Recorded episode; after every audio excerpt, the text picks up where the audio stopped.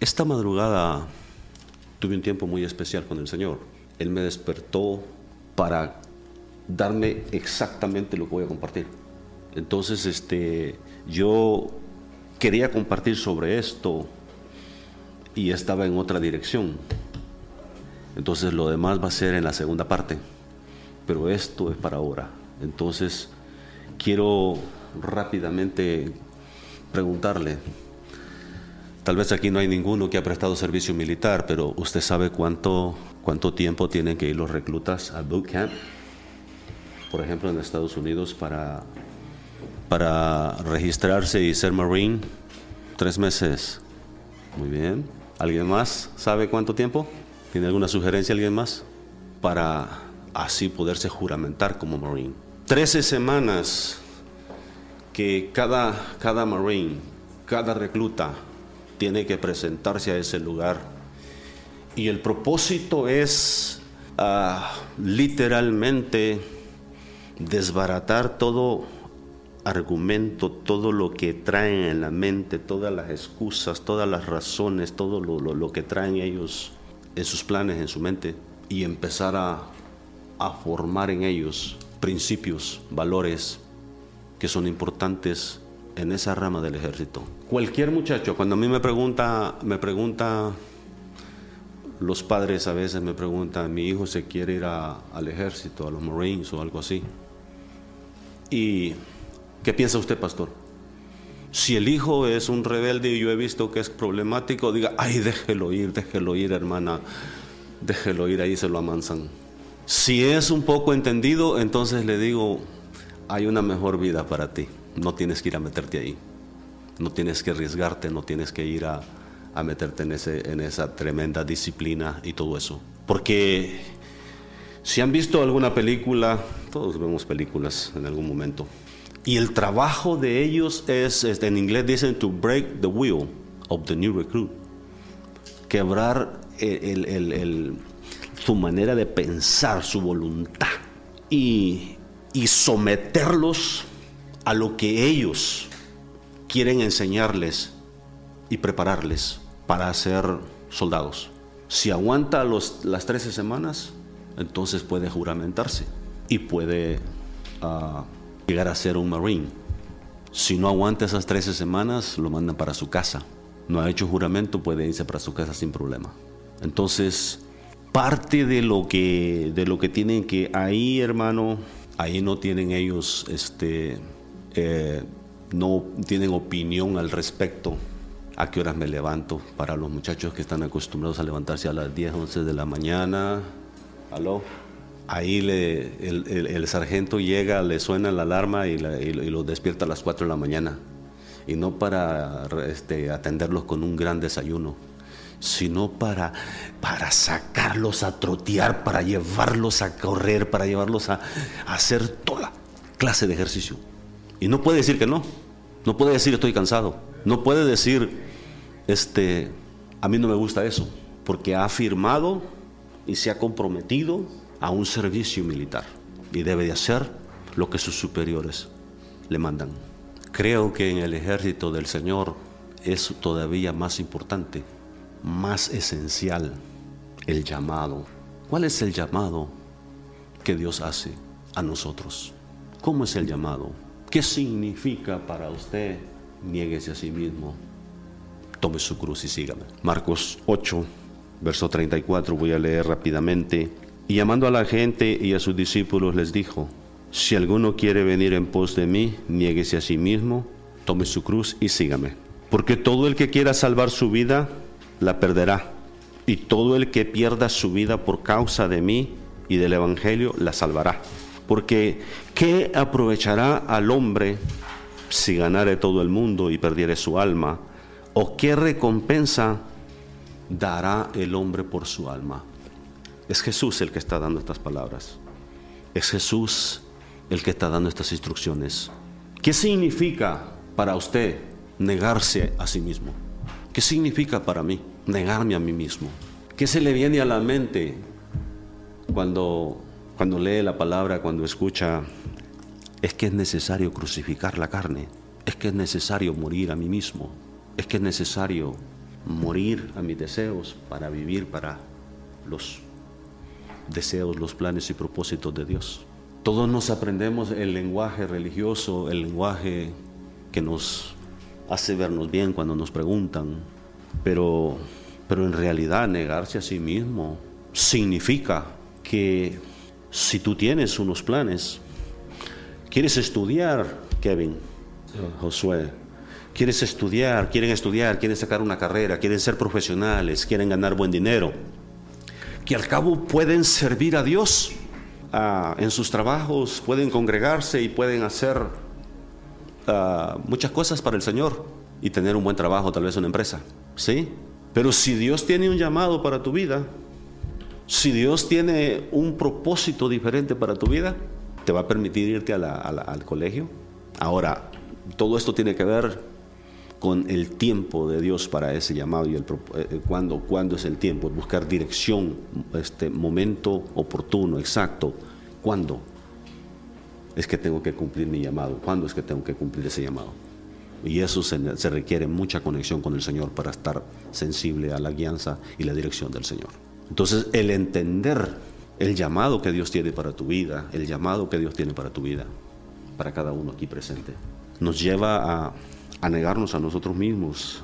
O sea, yo, de repente alguien por ahí dice, yo quiero ser un arquitecto, yo quiero ser un ingeniero, yo quiero ser un empresario, yo quiero ser un doctor. Y todo eso tiene su, su lugar y es bueno. Pero hay personas que Dios los ha llamado a algo diferente. Y es ahí donde, donde tenemos que entender y es ahí donde tenemos que negarnos a lo que yo quiero.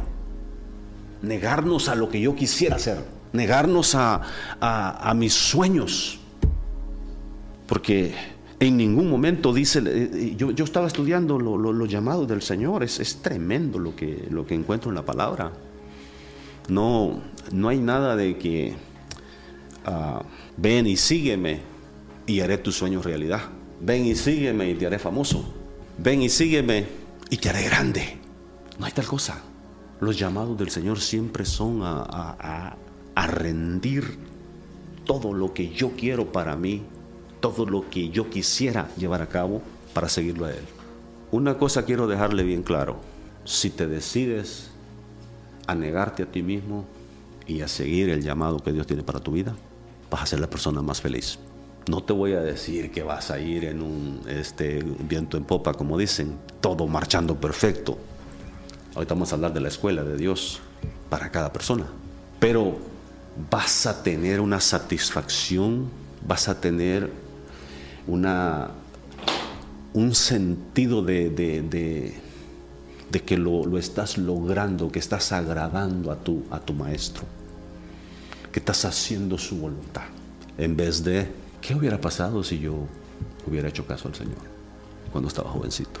En mi caso, las señales de un llamamiento llegaron pronto cuando me entregué a Cristo pronto llegaron las señales, pronto llegaron las, las este, incluso palabra, considerando que estaba en una iglesia donde casi no se acostumbraba a eso de dar palabra. Pero aún ahí Dios me dio palabra en algunos momentos. Y llegó el momento en que, me ofrecieron para que me fuera a pastorear a una iglesia, pero yo estaba muy afanado con el fútbol, con el trabajo, con la familia. Y era un poquito pasado de vana donde estaba la obra que me estaban ofreciendo para que fuera a pastorear. Creo no tenía ni, tenía si acaso 30 años, 28, 29 años, algo así. Y entonces este, era una oportunidad, pero yo estaba entretenido en el fútbol, entretenido en mis cosas. Y se me hizo difícil atender a ese momento de ese llamado. Les comparto eso para que se den cuenta que a veces también le fallamos al Señor y Dios en su misericordia nos vuelve a dar oportunidades. Porque como humanos somos, ah, ah, bueno, no quiero entrar en eso. Entonces, lo llamado del Señor es, es a, negarnos, es a morir, a morir a mis deseos. Sí, yo quiero, yo quiero casarme, yo quiero tener una familia, van a decir ustedes jovencitos. Y no tiene nada de malo eso. Es parte de lo que hacemos, es parte de lo que queremos realizar, tener una familia, pero ya como creyentes, ya como personas salvas, porque el primer llamado es a la salvación, al perdón. El segundo es a servir, a servir en alguna área, a ser útiles en la obra de Dios. El segundo es a, a prepararnos para servir. Entonces, Dios en su gran misericordia, en mi caso, me dio la oportunidad de, me recuerdo ya cuando iba cerca de los 40 y, llegó esa palabra directamente para que me preparara para un llamado, para ser pastor y para servir al Señor. Y, dije, bueno, ¿cuándo se va a cumplir eso? Bueno, examinando la vida de un hombre en la palabra, eh, me, inspiró y me, de alguna manera me bendijo. Moisés, Moisés vivió tres periodos de su vida. Los primeros 40 años los vivió en el palacio. Según historiadores, Moisés era un estratega militar. Se preparó para servir en las diferentes áreas e incluso tuvo una buena posición militar, según los historiadores. Pero eso no lo preparó para el llamado que Dios tenía para su vida. Dios tuvo que mandarlo al desierto por 40 años. ¿Cuáles serían los planes de Moisés? Piense por un momento. ¿Cuáles serían los planes de Moisés para esos, eh, o sea, para, para su vida? Siendo, creció como un príncipe en la casa de Faraón, creció con todo a la mano, todos los privilegios, toda la, la abundancia. Y de repente su madre lo, lo instruyó en la palabra, que la hizo de, de sirvienta, ¿verdad? Se introdujo a la casa de, de, Faraón para, para cuidar a su propio hijo. Eso es algo interesante. Lo preparó ahí por, para ser académicamente uno de los mejores, un príncipe. No se había casado. Pasa lo que pasa en la vida de él a los 40 años, él piensa que ya es el tiempo, que su madre le había dicho que un día Dios iba a llamar a un libertador. Y él considera que es ese tiempo e interviene en un pleito por ahí, mata a un egipcio y luego después se ve en la necesidad de seguir huyendo y se fue al desierto, a la escuela de Dios. Ya tuviste la escuela de Faraón, la escuela de Egipto, ya estuviste en la mejor escuela de, de ese tiempo, los mejores maestros, los mejores mentores, lo mejor de lo mejor en esa cultura, en ese tiempo. Pero no estaba listo para cumplir el llamado que Dios tenía para su vida. A veces es necesario que Dios nos lleve al desierto para forjar en nosotros ese carácter, para formarnos, para prepararnos. Piense lo que significa en tu prime, como dicen, en lo, mejor de tu juventud. Porque entonces vivían un poco más de tiempo que ahora, ¿verdad? Ahora 40, dice ya se le pasó el tiempo, ¿verdad? Pero bueno, no vamos a entrar mucho en eso porque ya me pasé muy lejos de los 40. ya voy avanzado en los segundos 40. ya, pasé por el desierto entonces. entonces, ¿qué, ¿qué significa para Moisés dejar todo? Su carrera, su profesión, sus privilegios, sus manjares, todo lo que tenía en casa de Faraón, e irse al desierto, ir a cuidar las ovejas que no eran ni de él. Es una manera de aprender. Esa, esa es la escuela de Dios. La escuela de Dios no es como la la que a veces nos sometemos aquí en la tierra nosotros. La escuela de Dios es diferente. Piensen lo que fueron 40 años cuidando las ovejas de su suegro. Ahí, ahí Dios le dio esposa, ahí Dios le dio familia. Pero hay dos situaciones difíciles en el desierto. El día es caliente, muy caliente, y no había aire acondicionado todavía. Y no podían traerlo, traerlos allá en el lugar cuando andaba cuidando las ovejas. Y la noche es fría en extremo. Es fría. Y no siempre tienen la oportunidad de regresar a casa. Toda la noche se quedan semanas enteras cuidando a las ovejas. ¿Qué significó para Moisés dejar todo e irse al desierto? ¿Qué significa para usted si Dios lo lleva a un desierto o estás pasando por un desierto o nos mete a un desierto por ahí donde parece que nos vamos a morir? Déjeme decirle, cuando yo tomé el pastorado, y ya van a ser 20 años. 2006, 2006 compramos el templo, 2007 dejé el trabajo, porque Dios me llevó a tomar esa decisión, a, dar esos pasos. Y yo tuve una, una, luna de miel bien especial con el Señor, donde me, me arrodillaba por media hora, una hora, y Dios me daba los mensajes. Y Dios me daba la palabra y me sentía bendecido compartiendo los mensajes y todo. Y yo pensé rápidamente, no, ahora dejando el trabajo y pasando todo el tiempo ahí con el Señor, en la palabra, estudiando, orando. Wow, qué tremendo va a ser eso. Ay, ay, ay.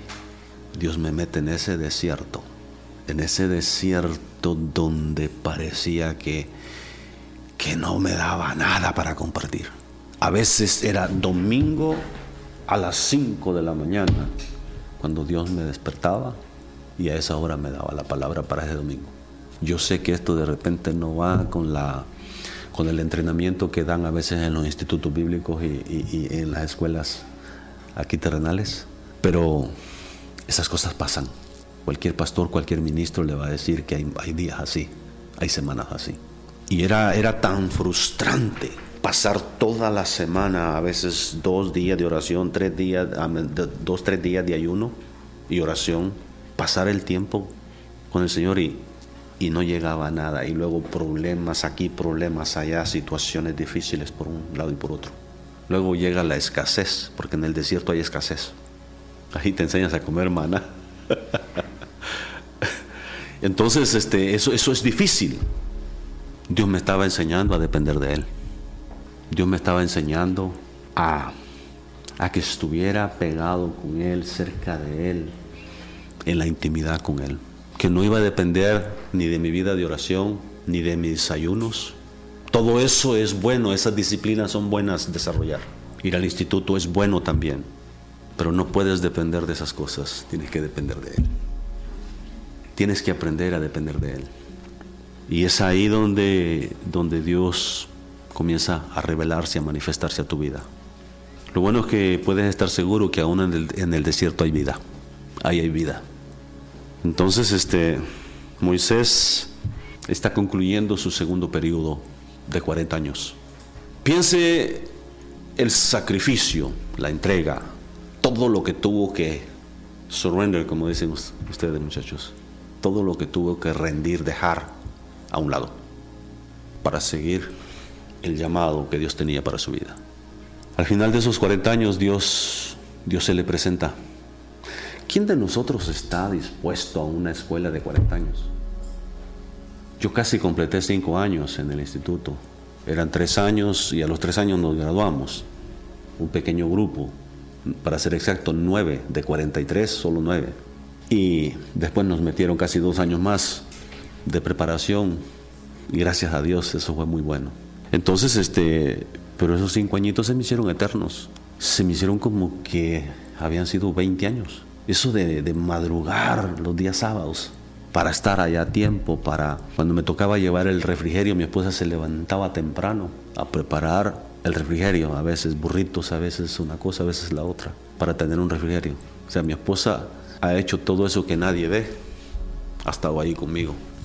Por eso doy gracias a Dios por la vida de ella. Llega ese periodo en la vida de Moisés. Dios lo llama, Dios le dice, tienes que, tienes que descender a Egipto, tienes que sacar a mi pueblo.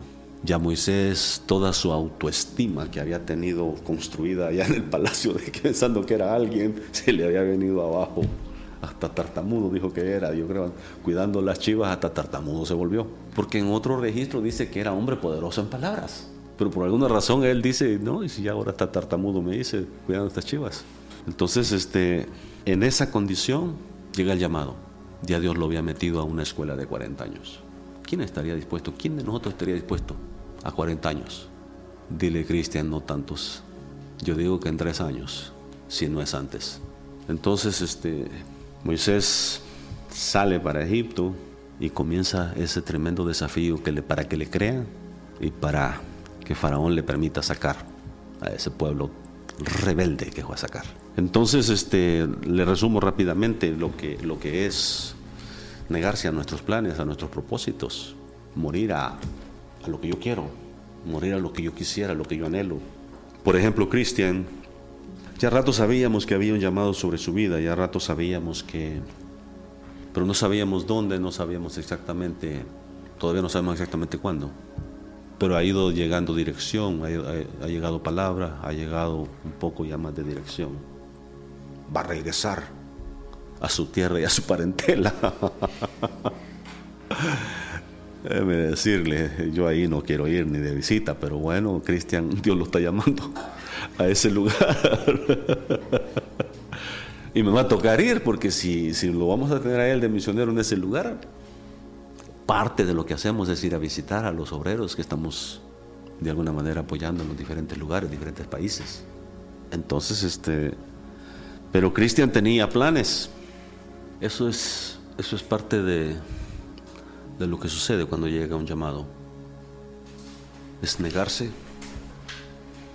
a mis propósitos, al negocio que yo quería, a los la carrera y qué sé yo, para cumplir el llamado que Dios tiene para mi vida. Entonces, este rápidamente vamos a Hechos 9. Hechos 9 encontramos una historia bien interesante. La conversión de, de Saulo. Aquí aquel, aquel gran apóstol, aquel que vino a ser el gran apóstol Pablo, se convierte. Dios lo salva. Verso 15 y 16. Mire lo que dice. Es Hechos, ¿verdad? Yo estaba ya en Romanos, muy rápido. Y el Señor le dijo, ve, porque instrumento escogido me es este, para llevar mi nombre. Tres propósitos para los cuales Dios llamó a Pablo. Tres propósitos. Para llevar mi nombre. Para eso somos llamados. Para llevar el nombre de Jesús a donde no, es, no ha sido conocido el nombre de Jesús. Para dar a conocer el nombre de Jesús para orar por los enfermos en el nombre de Jesús, para salvar a los perdidos en el nombre de Jesús. Para eso somos llamados. Para eso fue llamado Pablo.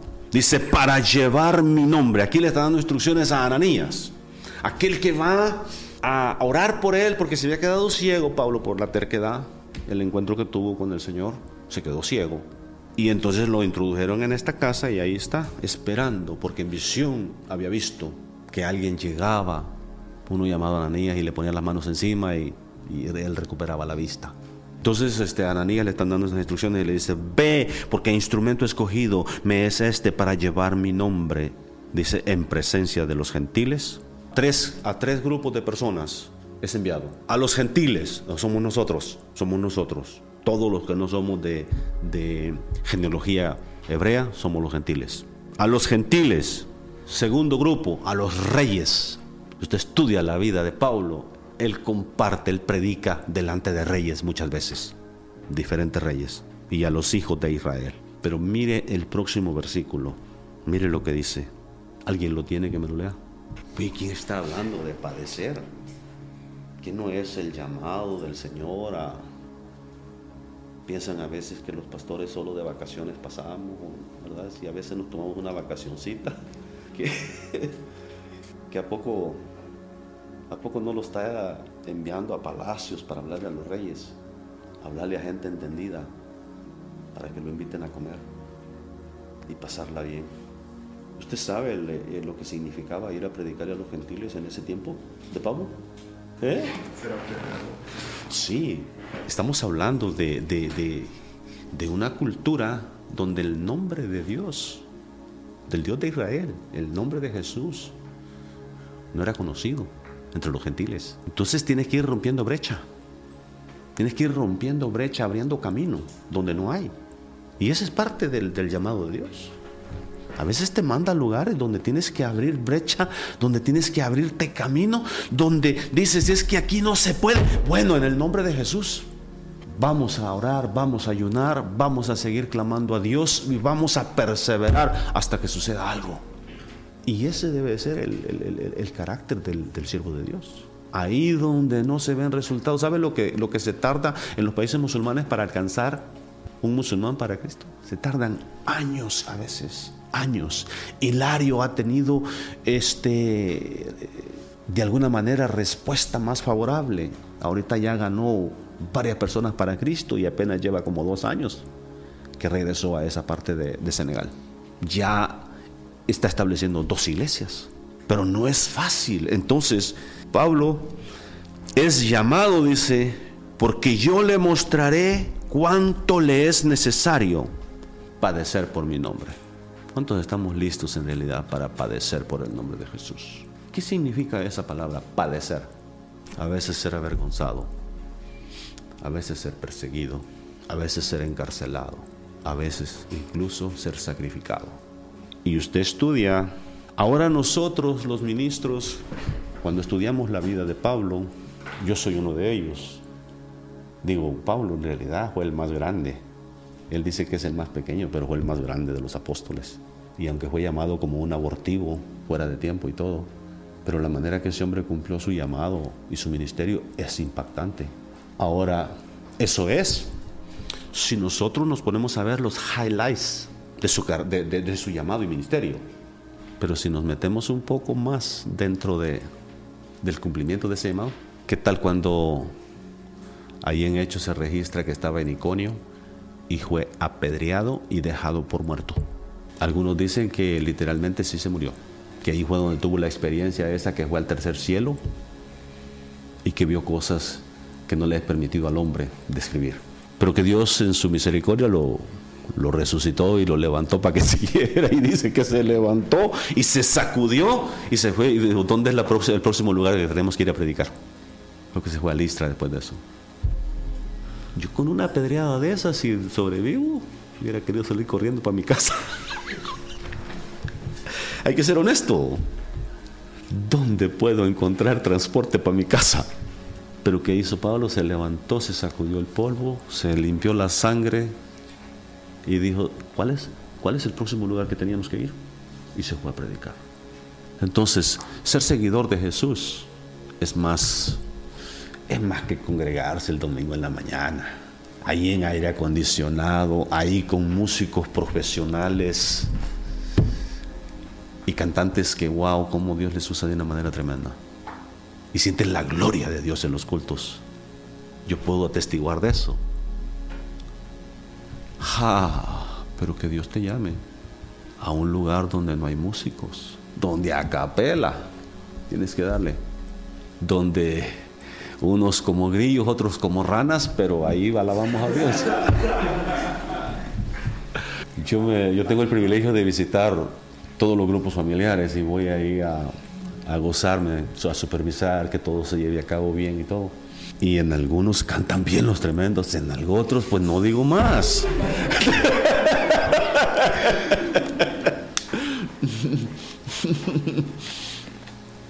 Experimentamos esos momentos, ¿no? De, gloria.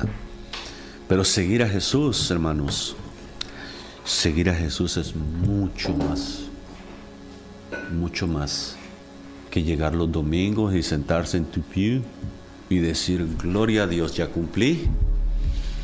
Y ni cumplió las dos horas, porque llegó, llegó media hora tarde. Y luego está reclamando que, que, no, que no estuvo bendecido el culto, ¿verdad? Y con razón dijo Henry aquel día que vino, ¿verdad? ¿Y qué reclama el sinvergüenza? Si no puede ni llegar a tiempo. Para para Pablo cumplir ese llamado, él tenía que enfrentarse a gente idólatra, gente pagana, gente corrompida, brujos, hechiceros, toda clase de personas para poder cumplir ese llamado. Por eso dice la palabra, yo le mostraré que cuánto le es necesario padecer por mi nombre. Bueno, entonces, ¿quién quiere seguir a Jesús así? Si nos llama a renunciar a mis planes, a mi carrera, a mis propósitos, nos llama a dejar todo lo que me gusta hacer para seguirlo a Él. Pero déjame decirte, Kevin, pollito, déjeme decirle usted que tiene un llamado sobre su vida, Daniel, todos los que están aquí. No va, eh, no, no va a haber un lugar donde seas más feliz que cumpliendo el llamado y el propósito para el cual Dios te llamó y Dios te hizo. La palabra de Dios dice cuando llama a Jeremías, dice, antes que te formases en el vientre de tu madre, te llamé, te di por profeta a las naciones. Eso habla de un conocimiento pre. Antes de, antes de estar en el vientre de la madre, ya Dios lo había apartado, Dios lo había dado, Dios lo había escogido. Cuando lo ves de esa manera, dices tú, wow. Con razón dijo el salmista ya en el Salmo 139, tal conocimiento es demasiado para mí, estoy maravillado, dice. Entonces, Eso es parte del llamado hacia Pablo. Romanos 12, verso 1. Verso 1 habla que de una vida de sacrificio. Habla que ofrezcamos nuestros cuerpos en sacrificio vivo y agradable delante de Dios, que es nuestro culto racional. Yo estoy parafraseando el verso para no tener que ir a leerlo. Verso 1, eso es lo que dice. Habla de sacrificio, entrega. ¿Sabe lo que es quemar a alguien vivo? Ya muertecito, pues ya, que hagan lo que quieran, dicen por ahí, ¿verdad? Pero vivito lo meten al juego y se sale. Y se baja, ¿sí? Y luego el verso 2 nos dice, no os conforméis a este siglo. Somos llamados a sacrificar nuestro cuerpo, nuestros deseos, nuestras ambiciones. Hoy en día, por eso cuando, cuando se dan palabras proféticas en algunos lugares, yo digo, ay, por favor, puro que Dios te va a prosperar, que Dios te va a llevar a las naciones, que Dios te va a hacer grande, te va a hacer famoso. Pablo dice allá en Timoteo que es necesario que pasemos por muchas tribulaciones no es que buscamos ser atribulados, no es que buscamos pleito, no es que buscamos quien nos dé ahí una, una zarandeada o nos agarre a palos. Pero eso es parte de lo que este llamado incluye. A veces te van a decir de todo, te van a decir de todo. Y tienes que estar preparado para tomarlo y seguir adelante y cuidar tu corazón, que no te dañe. Hermanos Murillo ¿Cuántos años tienen ya al frente de los niños? Como tres años. Ha sido fácil, ¿verdad? Todo en viento y popa, como dicen, un lecho de rosas, ¿verdad que sí? ¿Cómo se siente cuando alguien está descontento, una maestra, un maestro, un padre, reclama? ¿Qué se siente? El asunto es que tenemos que mantener el temple. ¿Qué significa eso? O sea, mantener una buena actitud. Porque pues sí, a veces es bien fácil decir, mire, este hijo del diablo que viene a reclamarme a mí. Mire, este sinvergüenza aparece de vez en cuando y viene a reclamarme. Pero tiene que mantener el temple y tratar bien a la gente. Aunque usted le sepa la vida y le sepa de todo, pero eh, tranquilo no tiene que salir a, la revelación ahí todo eso, ¿verdad? Entonces veo que el tiempo se nos está yendo rápido y, necesito cubrir un poquito más.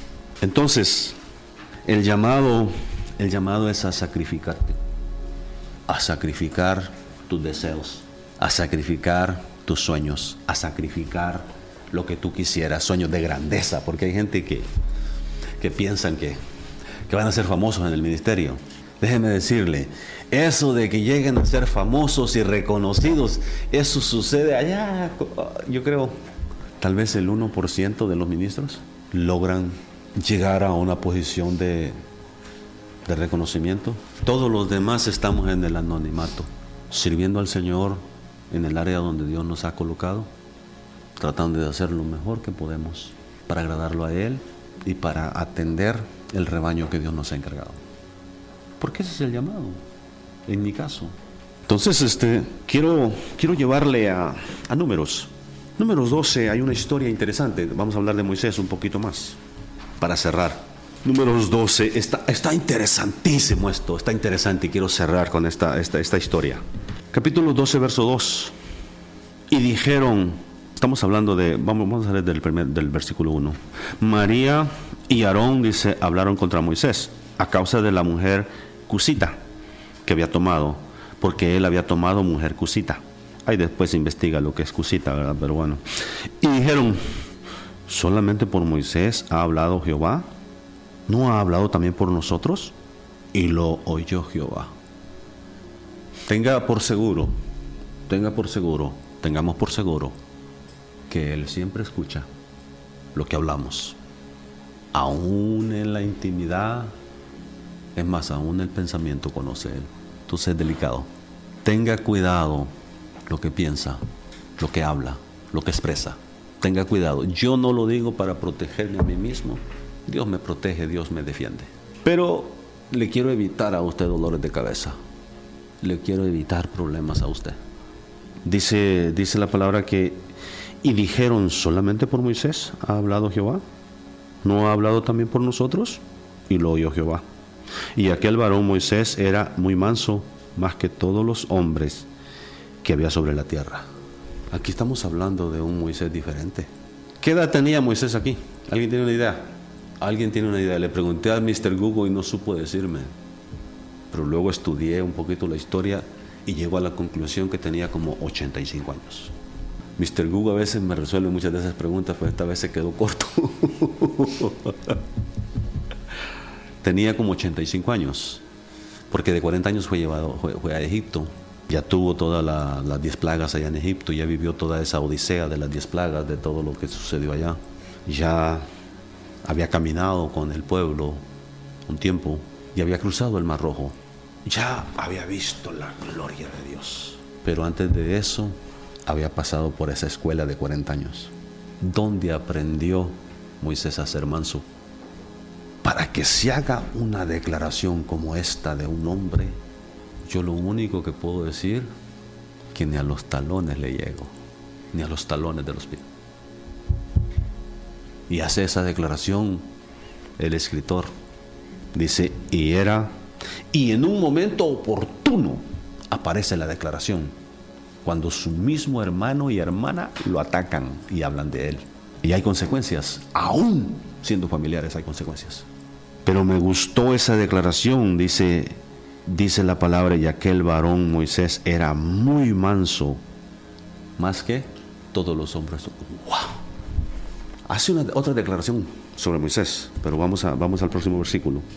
Luego dijo Jehová a Moisés, a Aarón y a María, salid vosotros tres al tabernáculo de reunión. Y salieron ellos tres.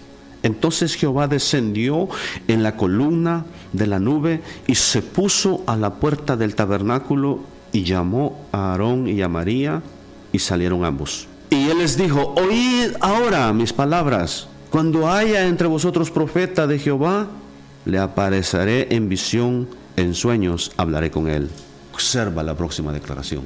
Esta se repite en Hebreos, la acabamos de estudiar en los grupos familiares. Observa, no así a mi siervo Moisés, que es fiel en toda mi casa.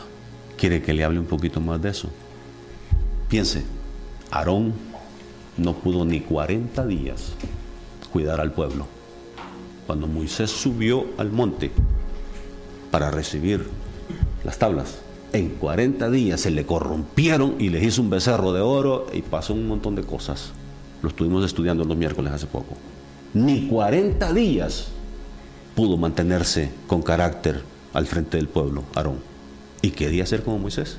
Y quería ser como, como aquel hombre, que era el más manso sobre la tierra y que era fiel en toda la casa de Dios.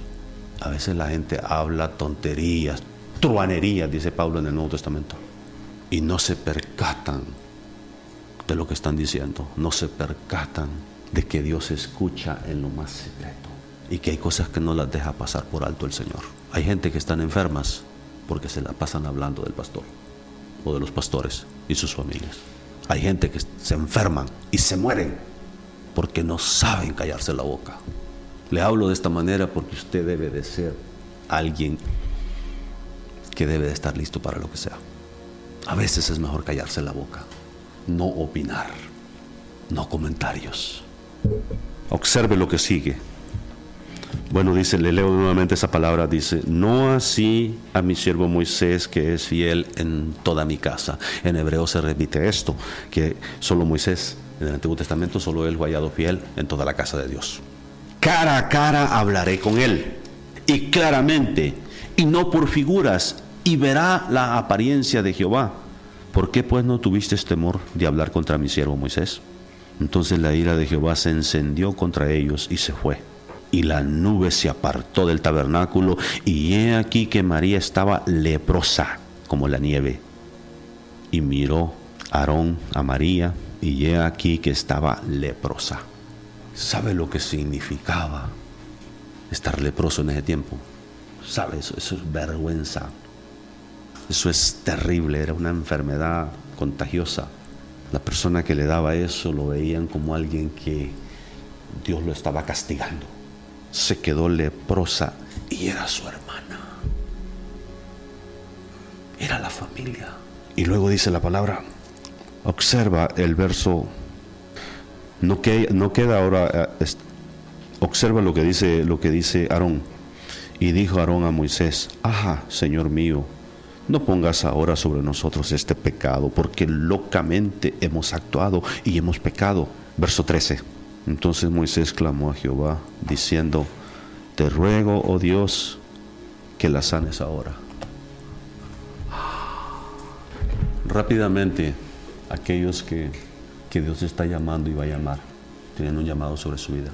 En el ministerio no hay tiempo para guardar rencores, no hay tiempo para venganzas, no hay tiempo para, para estar peleando.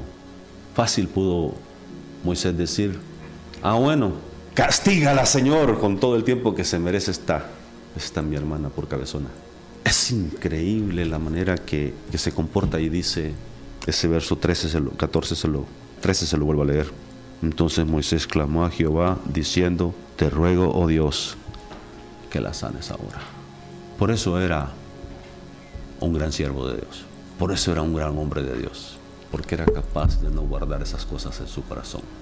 Si yo me hubiera puesto a guardar cada tontería, cada cosa que ha pasado en estos 20 años al frente de Pastoreando, me hubiera amargado en los primeros 3, 3 a 5 años y no hubiera servido para el ministerio. Una persona amargada no sirve para el ministerio. Una persona rencorosa no sirve para el ministerio. Una persona vengativa no sirve para el ministerio. Una persona peleonera no sirve para el ministerio. Una persona iracunda no sirve para el ministerio. Tenemos que aprender a dejar esas cosas a un lado. Eso es parte de morir al yo. Les está hablando alguien que tenía problemas con todas esas cosas. Y todavía a veces me dan ganas de vengarme algunas, pero bueno, digo, Señor, a veces me acuerdo de aquella palabra que dice, mía es la venganza, y yo le quiero decir, Señor, esta déjamela a mí. Esta yo sé cómo atenderla, pero luego me acuerdo de ejemplos como este. Entonces, ah, no hay preguntas ni nada ahí en, los que están conectados. Observa el verso 14, respondió Jehová a Moisés pues si su padre hubiera escupido en su rostro, ¿no se avergonzaría por siete días? Sea echada fuera del campamento siete días y después volverá a la congregación. Así María fue echada del campamento siete días y el pueblo no pasó adelante hasta que se reunió María con ellos. Déjeme enfatizar el último punto. A veces pensamos, ah, no, esta persona pues si él, quiere pecar, está bien, déjenlo, no hay problema, la congregación tiene que seguir adelante. Déjeme decirle, hay efecto para toda la congregación. Detiene el avance, daña el testimonio, detiene el, este, crecimiento. Dice que el pueblo no pudo avanzar por esos siete días. Estuvieron esperando hasta que esta mujer cabezona le dieron siete años para que se siete días para que se arrepintiera, para que pidiera perdón y para que se le quedara bien claro en su mente y en su corazón no volver a hablar de Moisés. Pero aprendamos ese principio del verso 13. Aprendamos a orar aún por aquellos que hablan mal de nosotros. Aprendamos a bendecir aún los que nos maldicen. Porque haciendo esto nos parecemos más a Jesús. Y dice que cuando hacemos esto, ascuas de juego amontonarás sobre su cabeza, dice. Si tu enemigo tiene hambre, dale a comer pan. Si tiene sed, dale a beber agua. Pero con veneno, diría No.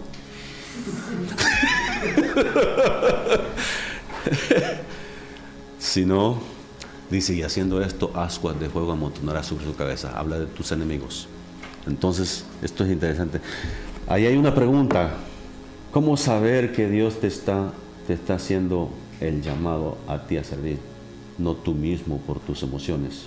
Hay que orar, hay que orar, posiblemente ayunar, tomar el tiempo, no, no hay que apresurarse. Y Dios indudablemente va a aclarar todo pensamiento. Hay que buscar guianza, dirección, claridad de pensamiento en esos momentos. Y normalmente si se abren puertas, Si te están ya diciendo que te metas a servir, que te metas a hacer algo, y tú sientes que el llamado, pues el llamado está ahí entonces. Hay que hacerlo. Hay que meterse y hacerlo. ¿Aprendimos algo? Vamos a seguir aprendiendo sobre esto precisamente y, después continuaremos con la lealtad.